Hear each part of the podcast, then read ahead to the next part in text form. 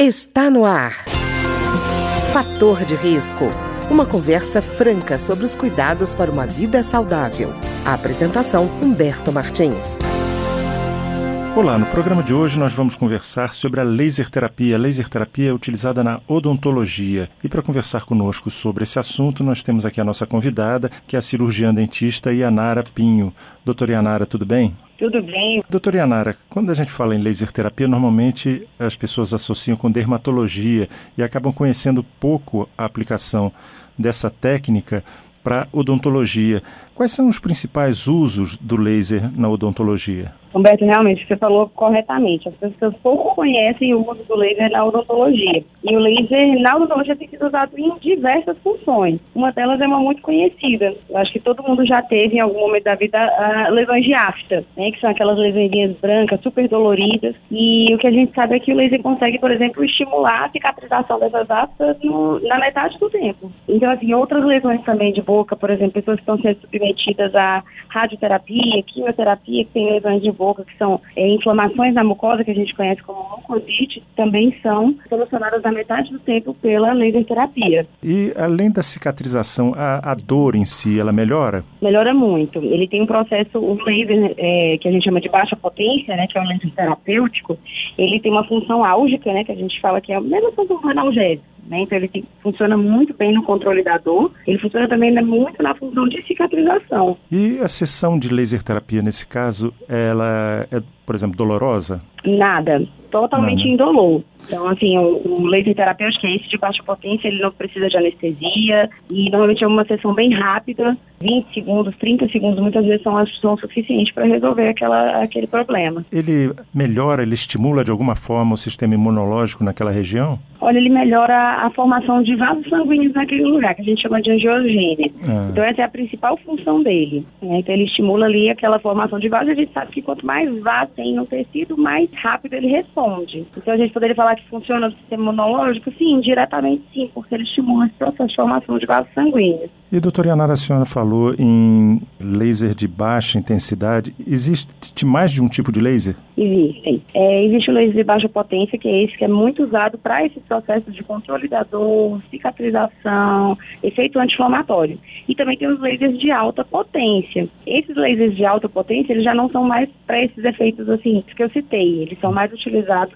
para cirurgia, processo cirúrgico. Então, eles cortam tecido, digamos assim, né? Então, são muito usados para fazer, por exemplo, quando a pessoa tem o freio da língua preso, que a gente faz uhum. a gente chama frenectomia, então o laser é muito bom processo chamado, por exemplo, quando a pessoa tem muita exposição de gengiva, quando ela sorri, tem aquele sorriso que a gente chama de gengival. Uhum. Então, muitas vezes a gente consegue corrigir esse sorriso gengival também com laser de alta potência. E, doutor Yanara, eu fiquei impressionado, assim, eu fui dar uma olhada e eu vi uma revista da Associação Brasileira de Odontologia, né, da ABO, de 2010, Sim. e eu fiquei impressionado porque tem uma página inteira só, assim, bem esquemático sobre aplicações do laser na odontologia e tinha tratamento periodontal, atau tratamento endodôntico, tratamento de lesões na mucosa oral, que a gente até falou ainda há pouco, prevenção de cárie dental, tratamento de cárie, diagnóstico, a capacidade de, do laser de apontar cáries né, ou falhas na, no esmalte, uhum. procedimento em tecidos duros, hipersensibilidade dentinária, regeneração óssea, cirurgia em tecidos moles, mucosite, que a, gente, a senhora falou ainda há pouco, resultante da,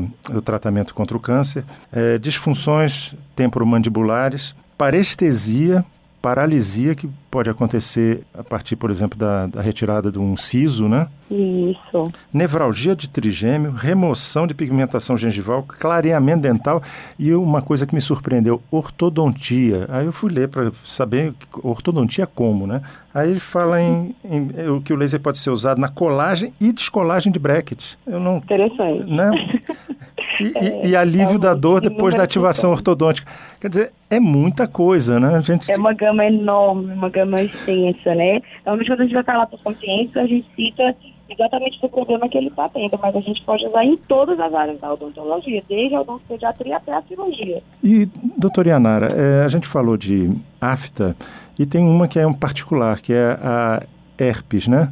No caso do, uh, de herpes, há aplicação da laser terapia também? Aplica-se sim. Então, assim, vou dar um exemplo em criança, por exemplo. Existe um problema que afeta a criança, que é quando a criança entra em contato com o vírus herpes pela primeira vez. A gente chama de, é, quando ela entra em contato, ela tem um processo chamado gengiva estomatite herpética, ou seja, a boquinha dela fica lotada de lesões, então extremamente doloroso, é, porque é como se o organismo dela reagisse muito exageradamente à, à presença daquele vírus, porque eles nunca tiveram contato com ele. Consegue entender, mais ou menos? Uhum. O corpo não, não, não sabe a dose, né? A dose que ele tem que, que usar de reação. Uhum. E aí o laser ajuda demais nessa cicatrização dessas lesões e também no controle da dor. Inclui para herpes, assim, do paciente adulto, já que é mais, muito mais discreta, que normalmente é uma lesão única ali, em diferentes lugares da boca, principalmente no lábio. E aí realmente estimula para o desaparecimento mais rápido dessa lesão e tira aquele desconforto também. Não, eu imagino que para os pais deve ser um, uma possibilidade importante, porque a criança com a boca tomada de afta, ela não se alimenta. E aí o ciclo nocivo Sim. se fecha, né? Ela não Exatamente. se alimenta, piora a infecção. A imunidade cai, é, ela perde peso, e aí o, o, até o ciclo do vírus passar, a criança já sofreu ali 14 dias muitas vezes. E, doutora Yanara, falando ainda sobre a questão das aftas, essa laser terapia, ela pode chegar a prevenir a afta ou ela só trata depois dela aparecer? Existem alguns estudos que falam na prevenção da afta. Então, assim, além dela auxiliar no processo de cicatrização, também ela estimula essa, essa questão do não aparecimento de novas lesões.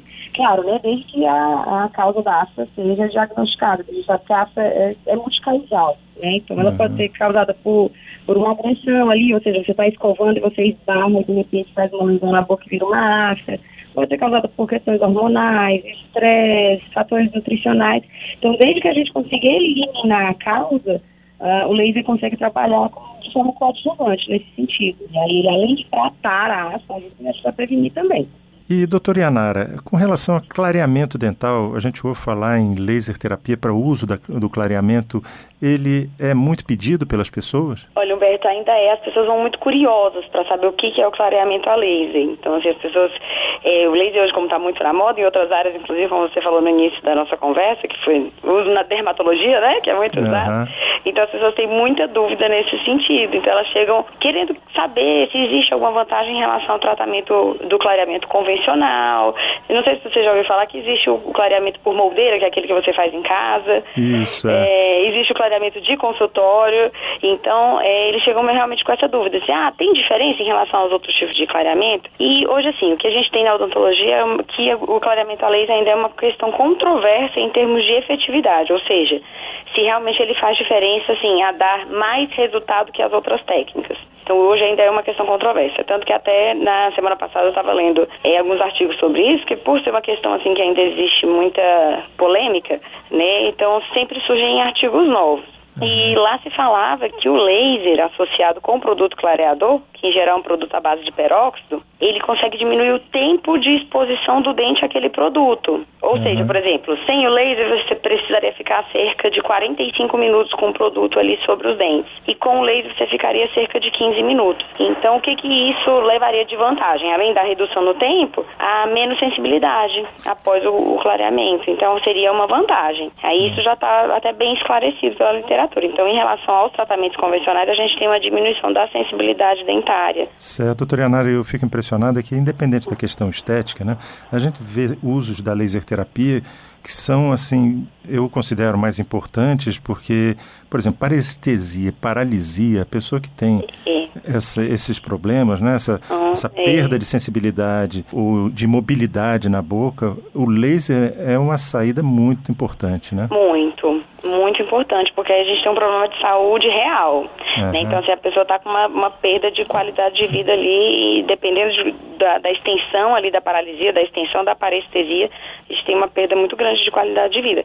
E existem resultados muito bons com o laser, principalmente quando aplicados logo após é, o processo ocorrer. Por exemplo, você fez a remoção de um siso e ficou com uma parestesia, é considerado, a gente tem resultados muito bons com a aplicação logo em seguida. Assim, uhum. quando você não espera tanto tempo para começar o tratamento com laser. E também eu estava vendo a questão da, da extração dentária e de implante dental, né?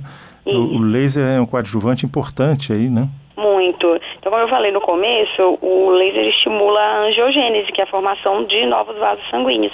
Então, ele ajuda muito na questão da cicatrização do osso né, após a remoção de um dente, e aí fica aquele osso ali exposto, e aí aquele osso rapidamente se regenera, se recompõe. Acelera o processo, né? Acelera muito o processo. Não, eu estava vendo outra coisa que nem todo mundo sofre disso, parece uma coisa pequena, mas para quem sofre é infernal, que é a nevralgia de trigêmeo, né? Nevralgia. É uma dor crônica, né, extremamente desconfortável. Tem pessoas que precisam de terapia para conseguir lidar com a dor da nevralgia. Pois é, e, e, a pessoa perde a capacidade laborativa, a qualidade de vida. Exato. E ter um método que consiga produzir um alívio é muito legal, né? Muito, ainda mais um método indolor, né? Um, um pois é. A pessoa já está sofrendo com a dor, só faltava enfrentar um método ainda mais dolorido. Isso, é, eu acho que essa é uma das principais vantagens, porque por ser um método totalmente indolor, a gente consegue fazer desde a aplicação numa criancinha, a aplicação numa gestante, a aplicação no idoso, sem gerar desconforto nenhum ali, só benefício de fato. E no caso de gestante, eu acho importante, porque muitas vezes medicamento é tratado com muito cuidado no caso da gestação. E no caso Exato. do laser não há essa necessidade, né? Não, assim, a gente tem cuidado para aplicações abdominais, que não é o caso ah, da odontologia, sim. né? Uhum. Mas para aplicações na região bucal funciona muito bem. E pode ser aplicado em gestante também, não tem restrição. E, doutora Yanara, é, a gente falou sobre tipos de laser, a gente está falando sobre técnicas. Existe alguma contraindicação? Para o laser? Isso. Olha, atualmente não tem tantas contraindicações, não. A gente só sabe que não se deve ser utilizado em regiões tumorais, então, ou seja, pacientes que têm uma lesão ali que a gente suspeita que seja é, uma lesão é, cancerígena, alguma coisa nesse sentido, não é indicado. É, e também em regiões infeccionadas, também não é recomendado. Então, por exemplo, em abscessos, em regiões ali que estão muito infeccionadas, ali a gente não recomenda o uso também, não. De qualquer forma, doutora Yanara, sendo uma técnica, ela precisa ser aprendida, não é? Não é simplesmente a pessoa dizer que pegar o laser e começar a aplicar, ela tem que ter uma formação, né? Exato. Hoje existem inúmeros cursos de capacitação dentro da odontologia. Hoje a gente já tem até cursos assim, mais é, específicos. Ah, o laser na odontopediatria, o laser na cirurgia. Então, quem tem interesse em aplicar, eu acho que é super vantajoso, principalmente para o paciente, né? Você oferecer esse serviço a mais para o paciente. Acho que tem que ir atrás mesmo, ter no seu consultório, explicar para que, que serve, porque a população ainda desconhece muito sobre isso, né? Uhum. Não, eu estou falando de questão da formação, que é importante, porque a gente vê os dilemas que têm surgido no caso da cirurgia plástica, né? Que exige uma formação, mas que muitas vezes a gente vê em notícia de jornal situações trágicas que acontecem e quando vão buscar a, a formação do profissional, não inclui a cirurgia plástica, né? É verdade, é né? verdade. Então, no caso do laser, muito. tem que haver também um preparo do profissional, né? Tem sim. E, assim, os estudos existem estudos super recentes, a gente tem que estar se atualizando. Então, mesmo você fez a sua capacitação ali, você fez a sua habilitação, você tem que estar se atualizando praticamente, quase que mensalmente, semanalmente, dependendo.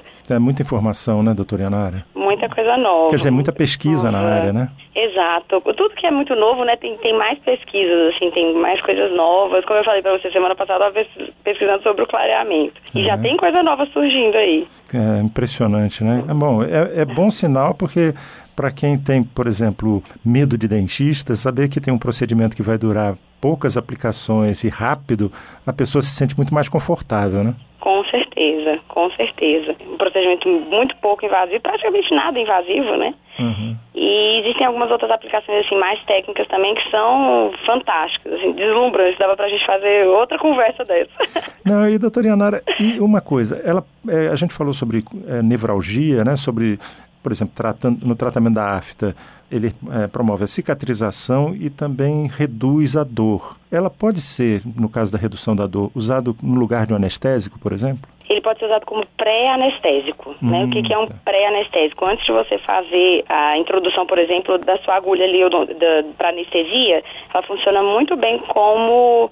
Existe assim, antes de a gente fazer as, as anestesias, a gente passa uma pomada anestésica. Uhum se a gente associar a pomada anestésica com o laser, a gente tem praticamente nenhum desconforto para fazer a injeção mesmo, né, uhum. odontológica ali, do anestésico. Então, como pré-anestésico funciona muito bem. Eu, eu uso muito em criança, né, e eu tenho tido resultados muito bons.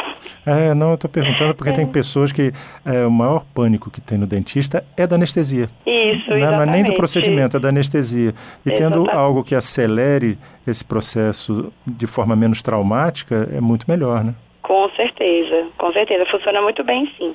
Tá ótimo, doutora Yanara.